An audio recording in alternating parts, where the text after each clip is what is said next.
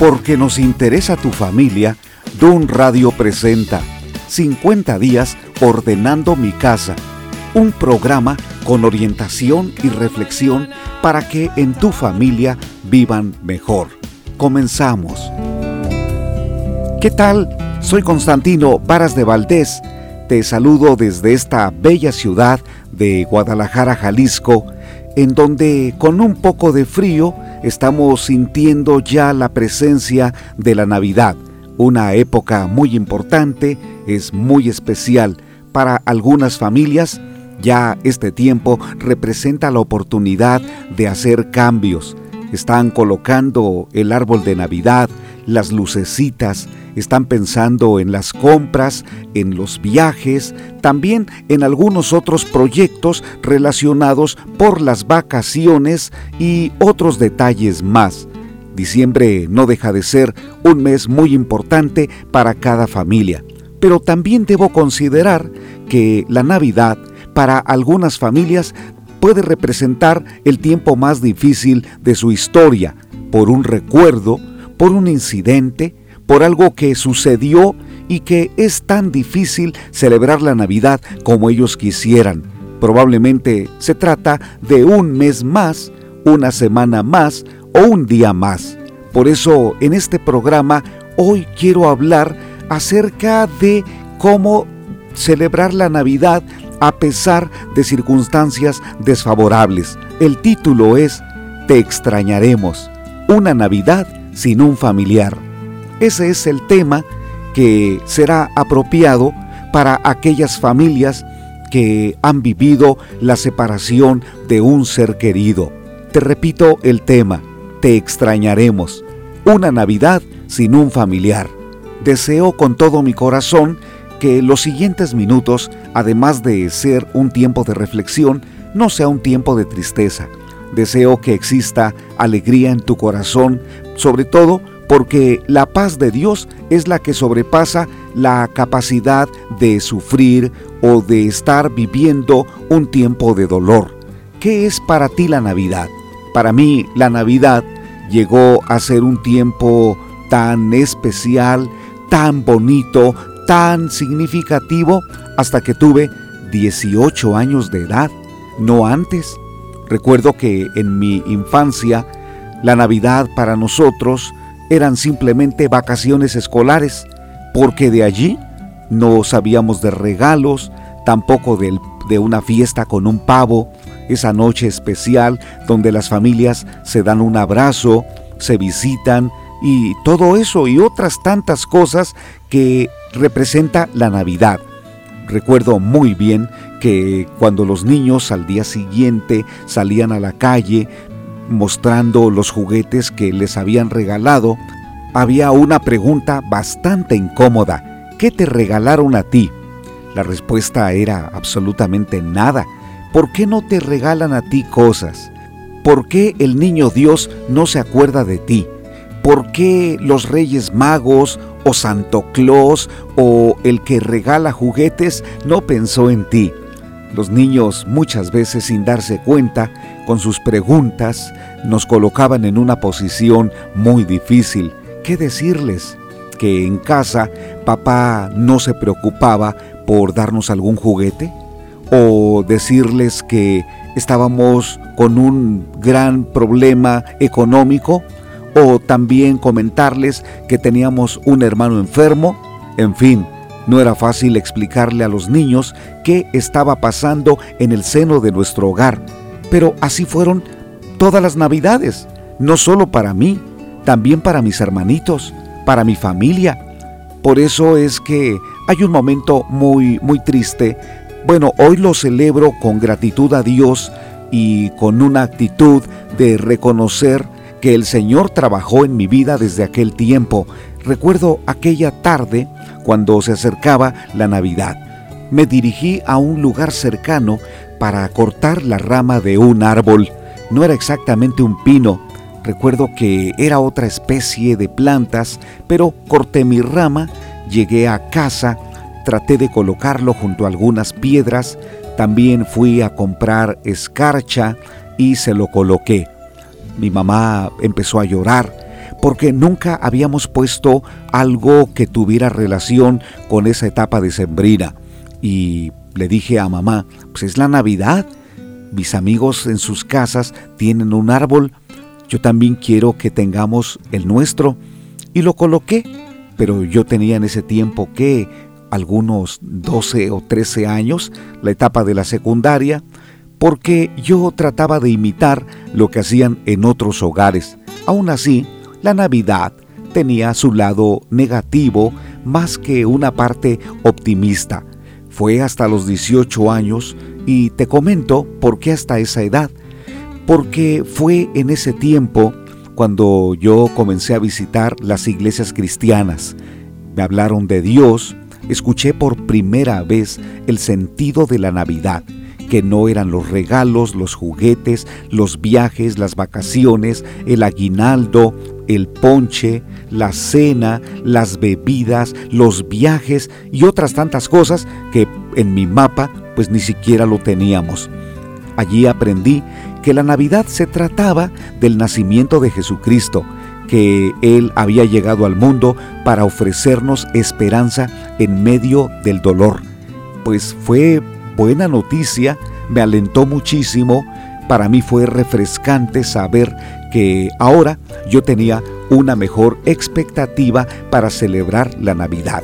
Inmediatamente fui con mi mamá y le compartí el mensaje de la Biblia para decirle, no importa que no tengamos lo que deseamos, lo importante es tener a Jesucristo porque Él es el verdadero motivo para celebrar una Navidad. A partir de allí, entonces, cada Navidad es muy diferente. Ahora me reúno con mis hijos, nos reunimos con nuestros nietos, tomamos un tiempo especial para celebrar la amistad, la relación. Dios nos da la oportunidad de comer algo, de cenar algo. Y lo más importante de todo esto es la gratitud a Dios por lo que ha hecho en nuestra vida. Él es el tema principal. Ahora me dirás, oye Constantino, ¿y por qué escogiste el tema Una Navidad sin un familiar? Te extrañaremos. Porque en algunas familias hará falta alguien. Siempre en algunas casas falta alguien de, de la familia que está lejos, que no, pudo, que no pudo venir, o bien que está en otros caminos, está apartado de la familia, o tal vez está desaparecido. Hoy quiero hablarte de cuatro casos muy especiales cuando un familiar no va a estar presente en la Navidad. El primero es cuando el hijo o la hija están desaparecidos. El segundo, cuando el hijo o la hija están perdidos en el pecado. La tercera, cuando el hijo o la hija están enfermos, en un hospital o en cama. Y la cuarta, cuando el hijo o la hija están muertos. Puede tratarse también no solamente del hijo o la hija, puede ser papá, mamá, un abuelito, un amigo, un familiar muy cercano. Eso sí que será una Navidad bastante difícil, mayormente si ese familiar en esa época de Navidad se nos fue, se apartó, se perdió o murió.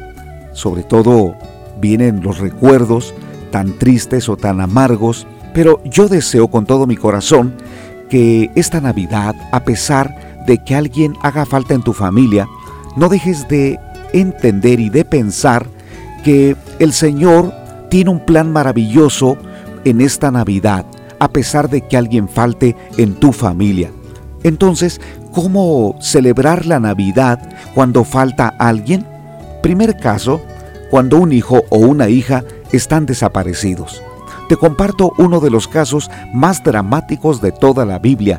Hoy nosotros hablamos de desaparecidos, las cifras son bastante altas, no solamente en México, en muchos países de América Latina y en todo el mundo.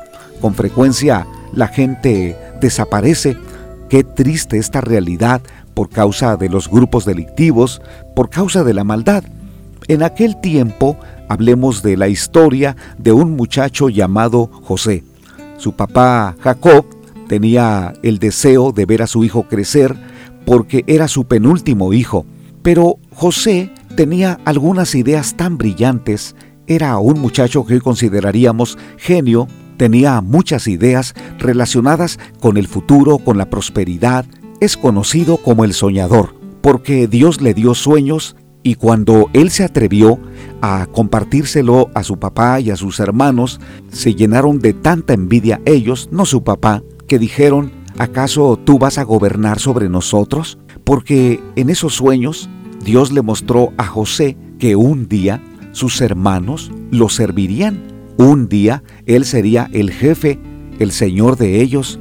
Pero sus hermanos que eran mayores se sentían con la responsabilidad o con la dirección del hogar. No permitirían que un hermano menor los gobernara, porque aparte en su cultura el mayor siempre era el hombre clave, el hombre que dirigía o de quien dependía una familia. Pero José de ninguna manera pretendía causar envidia, solamente compartía una idea es como cuando alguien llega de la escuela y te dice, mira, mi calificación es un 10. De ninguna manera quiere impresionar eh, y mucho menos hacer sentir mal a sus hermanos que tienen 5 o 6. Pero José empezó a vivir lo que se le llama el bullying dentro de su propia familia. Sus hermanos tomaron la decisión de matarlo, pero Rubén no lo permitió y le sugirió mejor vendámoslo a los mercaderes ismaelitas que van pasando por el camino cercano a nuestra casa y ellos que se lo lleven. Qué tremendo, qué difícil que tengas que vender a tu propio hermano por 20 monedas de plata. Y así lo hicieron aquellos hombres que acostumbraban comprar toda clase de cosas, de objetos y hasta de personas, se lo llevaron. Pensaron, este muchacho de unos 17 años de edad es muy fuerte, va a ser un esclavo muy importante, muy útil allá en Egipto. Cuando papá, eh, Jacob, preguntó dónde está mi hijo, aquellos hermanos le dieron una noticia fatal, le mintieron porque llevaron parte de la ropa de, de José y le dijeron, mira, mira cómo está, está ensangrentada. Sucede que un animal, una fiera del campo, lo mató y nosotros no pudimos hacer nada por José. ¿Qué habían hecho ellos? Habían matado un cabrito y con la sangre habían llenado esa ropa de José. El papá se quedó en una actitud tan dolorosa, pues de luto, al saber no solo que había muerto su hijo, pero para él no había muerto, porque los hijos así lo habían presentado, pero el papá no tenía su cuerpo. ¿Cómo podía él declarar mi hijo ya murió? Para él era un hijo desaparecido. Por tanto, a partir de ese momento comenzó a extrañarlo, a pensar en él, a gritar su nombre, a salir a buscarlo al campo y a pensar con culpa por qué lo dejé ir, por qué no fui más responsable, por qué no lo cuidé. ¿Cómo es posible que este mundo sea tan malo que mi hijo esté desaparecido? ¿Dónde lo voy a buscar? ¿A quién le puedo preguntar? Esas serían muchas preguntas que Jacob hizo. Pero sobre todo, lo más importante son las oraciones de Jacob, porque él había tenido un encuentro con Dios. ¿Recuerdas que había tenido un gran problema con su hermano Esaú, a quien le había robado la bendición de su papá, y éste quería matarlo? Y en esa huida, allá formó una familia, tuvo sus hijos, y un día Dios no quería que él continuara con esa serie de engaños y de mentiras en su corazón. Dios lo encontró en un lugar llamado Peniel y allí le cambió no solamente el nombre de Jacob por Israel, sino le cambió el carácter, lo hizo un hombre más espiritual, más sensato, más paciente, sobre todo con mayor comunicación con Dios. Por eso es que, cuando su hijo está desaparecido, es seguro que Jacob oró al Señor y le pidió bendición para su hijo donde quiera que estuviera. Y así fue, José allá en Egipto empezó a tener una serie de dificultades. Primero fue difamado por la esposa de Potifar y llevado a la cárcel. Y allí estuvo durante varios años esperando una condena o esperando su libertad, hasta que Dios otra vez le dio sueños. Y estos eran los del faraón, era la interpretación de lo que él había soñado, de tal manera que Faraón lo llevó al palacio, José le interpretó los sueños y allí se convirtió en la mano derecha del faraón, en el gobernador de todo Egipto. Y un día sus hermanos buscaron alimento cuando llegó el tiempo de escasez en las siete vacas flacas y allí José los perdonó, se reconcilió con ellos y más tarde mandó llamar a su papá. Cuando lo vio, lo abrazó y ambos se bendijeron. Terminó bien esta historia, pero fueron muchos años de, de desolación para papá. Puedo decirte, fueron muchas navidades sin su hijo José. ¿Qué hacer cuando tienes un hijo desaparecido? Seguir esperando en la voluntad de Dios. Confiar que Dios tiene una respuesta. Mientras tanto, dile al Señor, voy a extrañar a mi hijo o a mi hija desaparecida o a mi familiar, pero confío, Señor, que tú tienes un propósito en todo esto. Hablemos de el segundo caso, cuando un hijo se ha portado mal, está en malos caminos y ahora está tan lejos de la familia que en esta Navidad lo van a extrañar. Hablemos de el hijo pródigo, aquel muchacho que se acercó a su papá y le dijo, Padre, dame la parte de los bienes que me corresponde, porque yo me quiero ir de la casa, ya no soporto a mi hermano, ya no quiero depender de ti, quiero mi libertad. El papá le entregó lo que le correspondía. El asunto es que aquel hijo, porque así la Biblia lo dice, tomó el dinero, no le duró mucho tiempo, fue, se juntó con personas malas, probablemente hasta con gente que hizo fraude, y ese dinero lo malgastó viviendo perdidamente. Terminó en un chiquero de cerdos tratando de comer un poco de la comida de ellos. No sabemos cuánto tiempo el hijo estuvo en esa condición, pero hay algo muy importante. ¿Qué hizo el papá de ese hijo adicto, ese hijo rebelde, ese hijo que tomó decisiones equivocadas y que estuvo mucho tiempo fuera de casa? El papá lo buscó. El papá salía a la calle o salía a la puerta esperando el momento del regreso. Esto es lo que puedes hacer con un hijo que se ha portado mal. Él está lejos, se encuentra en otra ciudad o en la misma ciudad, pero aun cuando viven tan cerca, no va a tener el deseo de ir a buscarlos. Así que ustedes ahora están pensando, en esta Navidad no va a estar fulano, porque ya sabes, cómo se encuentra. Él va a preferir estar con sus amigos o bien podría estar hasta en caminos de peligros. Esperamos que no nos dé ninguna noticia mala porque a este hijo no lo tendremos en la casa en esta Navidad. Eso sí que es muy doloroso. ¿Qué hacer entonces? Claro, nadie se alegra. Ninguno en la casa estará feliz. Estarán muy, muy inquietos, preocupados. ¿Qué hacer? Orar por ese hijo orar por, ese, por esa hija. podría tratarse de papá que ha abandonado la casa, probablemente se encuentra en otro hogar o en otro lugar y señalas, pues qué bueno que no va a estar con nosotros, qué bueno que vamos a estar bien sin él o sin ella. No, no pienses así. Es alguien muy querido o muy especial para ti. No permitas que el resentimiento, el orgullo, el odio invadan tu corazón de cualquier forma, es alguien muy especial. Si es alguien consanguíneo, debe ser importante para ti. Y el hecho de que no esté en esta Navidad con ustedes, lo van a extrañar. Pero vamos a orar por él. Ora por esa persona y dile al Señor que donde quiera que se encuentre tenga un cambio. Porque ese muchacho del que he hablado tuvo un cambio extraordinario. Allí en el chiquero de cerdos reconoció los errores que había cometido y dijo, ay, cuánto padezco yo aquí con mucha hambre, y los eh, jornaleros o los trabajadores tienen abundancia de pan en la casa de mi Padre. Me levantaré y le diré, Padre, he pecado contra el cielo y contra ti. Y eso fue lo que hizo el muchacho. Reflexionó y llegó a la casa de su padre para pedirle perdón. Y qué preciosa reflexión tenemos allí. Esa historia demuestra el profundo amor de Dios por todos los pecadores, porque deberíamos nosotros considerarnos como el hijo pródigo, que llega un momento que nos apartamos de Dios como si no nos importara estar en la casa de papá. Lo más importante es nuestra libertad, que se convierte en libertinaje cuando estamos alejados de Dios.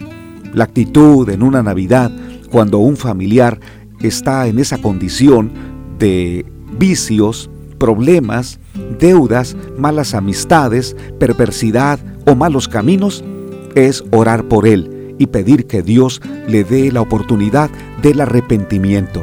Quiero presentarte ahora el tercer caso, cuando un hijo está enfermo. Esto sí que es muy difícil porque no esperabas llegar a esta etapa decembrina con un hijo o una hija enferma.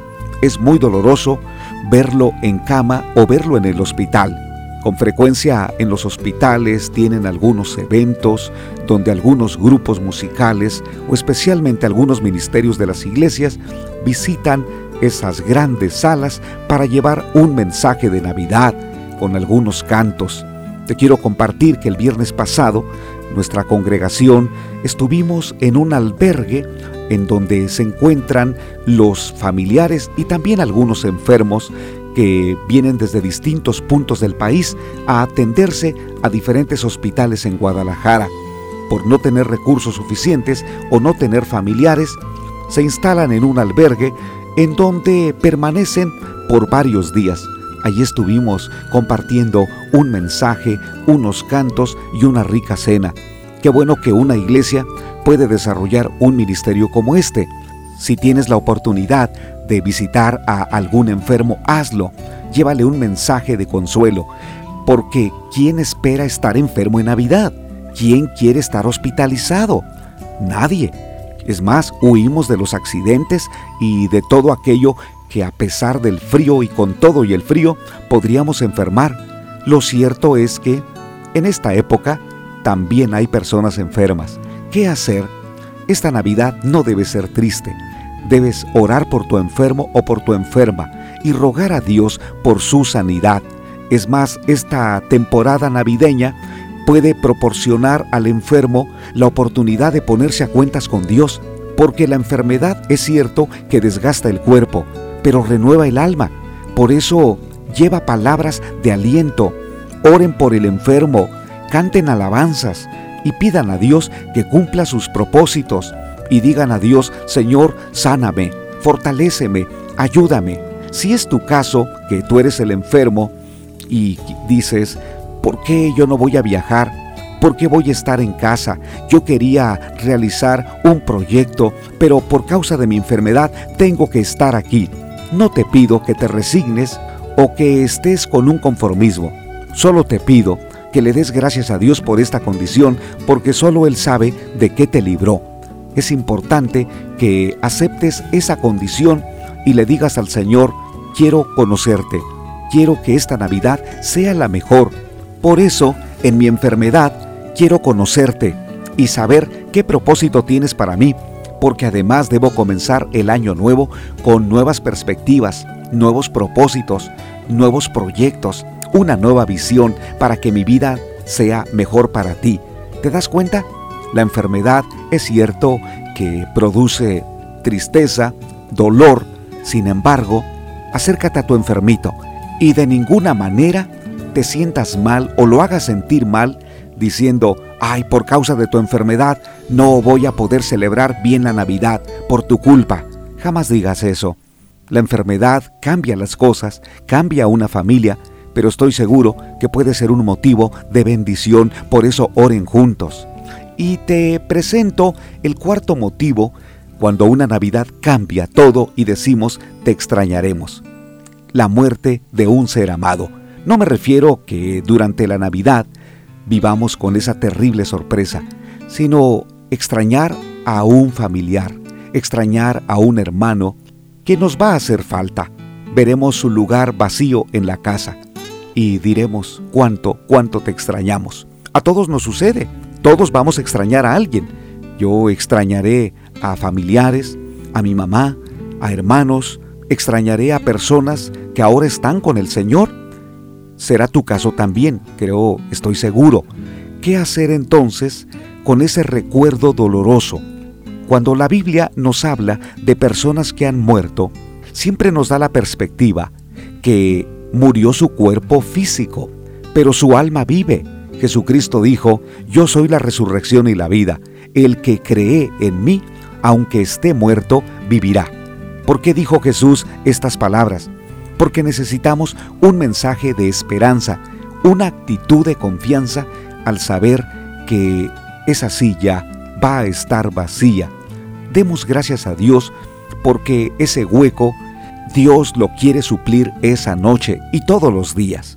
Claro que es difícil extrañar a mamá, sobre todo cuando los niños son muy pequeños, que durante el año hubo un accidente o hubo un homicidio, algo que fue dramático y que ahora la Navidad cambió por completo todo. No será lo mismo. Tienes razón, no será lo mismo. Sin embargo, esta Navidad debe tener una cara buena. Y esa cara buena representa la presencia de Dios. Jesucristo vino a cambiar el rostro de las personas con mal comportamiento, con resentimiento, con depresión, con intento de suicidio y con todo aquello que oscurece el alma. Jesucristo vino a dar una mejor perspectiva de lo que es la vida. De acuerdo a las estadísticas, en el mes de diciembre se presentan la mayoría de los intentos de suicidio o los que se ejecutan. Esto es muy doloroso porque la gente se vuelve más sentimental, es más sensitiva y recuerda aquello que vivió, lo que hoy no tiene, entonces entra en una etapa de frustración, de enojo, de molestia y de profunda tristeza. ¿Qué hacer esta Navidad si vas a extrañar a alguien, si te va a hacer falta alguien que no sea Dios? Que Él llene el espacio de tu alma. Una parte en la Biblia dice, aunque mi padre y mi, madre me dejen, con todo el Señor me sustentará. ¿Esto qué quiere decir? Que una Navidad sin papá no es la misma, una Navidad sin mamá no es la misma, una Navidad sin un hijo o sin un hermano no es la misma. Pero a pesar de todo eso, Dios puede dar paz en tu corazón para que ese, ese tiempo ambos estén fortalecidos, llenos de esperanza, de aliento en su corazón. ¿Es posible? Por supuesto. En su palabra Dios nos dice lo siguiente y te dejo esta promesa final porque deseo que la tengas en Navidad. Por nada estéis afanosos, sino sean conocidas vuestras peticiones delante de Dios con toda oración y ruego. Y la paz de Dios, que sobrepasa todo entendimiento, guardará tus pensamientos y tu corazón en Cristo Jesús. Qué palabras tan extraordinarias para celebrar la Navidad cuando extrañaremos a un familiar. Qué palabras tan impactantes. Puedes celebrar la Navidad sin un familiar, tendrás que celebrarla sin una Navidad. Pero lo que Dios te ofrece es su paz, su fortaleza, su amistad. Recuerda, la Navidad no son las personas, no son los regalos, no son los juguetes, no son las compras, no son los viajes, no es el dinero, tampoco es la fiesta. La Navidad es una sola persona. No lo olvides. La persona es Jesucristo. Él vino al mundo para darnos una nueva vida. La Biblia dice, porque de tal manera amó Dios al mundo, que ha dado a su Hijo unigénito para que todo aquel que en Él cree no se pierda, mas tenga vida eterna. Juan capítulo 3, versículo 16. En esta Navidad, querido amigo y querida amiga, ¿cómo va a ser esta Navidad para ti?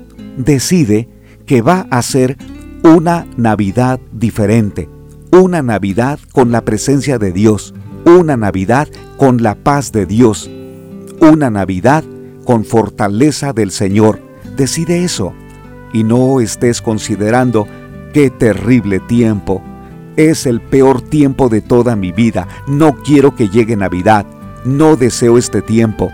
Quita de tus pensamientos esas ideas y dile a Dios, yo quiero que esta Navidad sea la mejor. Prepárame, ayúdame y bendice a toda mi familia. Te agradezco que escuches este programa. De Dun Radio y de mi parte, saluda a tu familia y anticípales que tengan una feliz Navidad y que Dios nos guarde y nos bendiga. Soy Constantino Varas de Valdés. Que tengas un gran tiempo y un gran día.